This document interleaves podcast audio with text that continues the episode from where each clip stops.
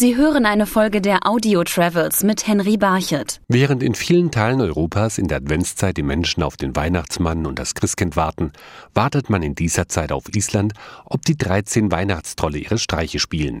Einer alten Sage nach sind diese nämlich in den Tagen vor dem Weihnachtsfest unterwegs, erzählt die Isländerin Stella Christiansdottir. Wenn man die alten Weihnachtsmänner äh, nimmt, die alten Geschichten, dann sind die Weihnachtsmänner, diese 13 Stück, sind die Söhne von einem Troll und einem sehr hässlichen alten Mann, die heißen Grilla und Lechbalude. Diese Eltern von denen sind sehr böse. Die äh, Grilla, die äh, frisst kleine Kinder. Wenn jemand nicht brav ist, dann wandert sie in den Topf von der Mutter, von der Weihnachtsmännern. Die Kochtöpfe der isländischen Trollfrau sind die Vulkane der Insel. Und um darin ihre Leibspeise, nämlich unartige Kinder zuzubereiten, schickt sie ihre eigenen Kinder hinaus, diese zu finden.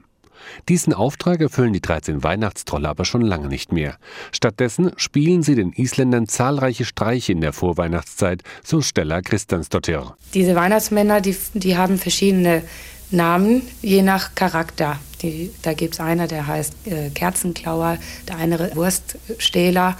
Und äh, diese Weihnachtsmänner, die wohnen in den Bergen, in dem Hochland und kommen einer nach dem anderen in die Orte. Aber die Weihnachtsmänner sind halt so kleine Schosseln eigentlich, also böse sind sie nicht. Wenn also der Wind über Island fegt und die Schafe in den Ställen unruhig werden, dann ist vielleicht der kleine Troll Schafjäger unterwegs, der das Vieh aufgeschreckt hat.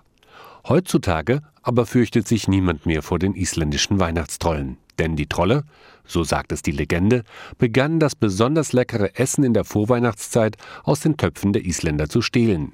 Weil sie satt waren, suchten sie dann auch keine unartigen Kinder mehr für den Kochtopf der Mutter, sondern bringen jetzt den braven Kindern auf Island Geschenke. Deshalb freuen sich vor allem die, wenn die Weihnachtstrolle in die bewohnten Gebiete Islands kommen. Abends, bevor die Kinder ins Bett gehen, legen die Kinder dann einen Schuh ins Fenster.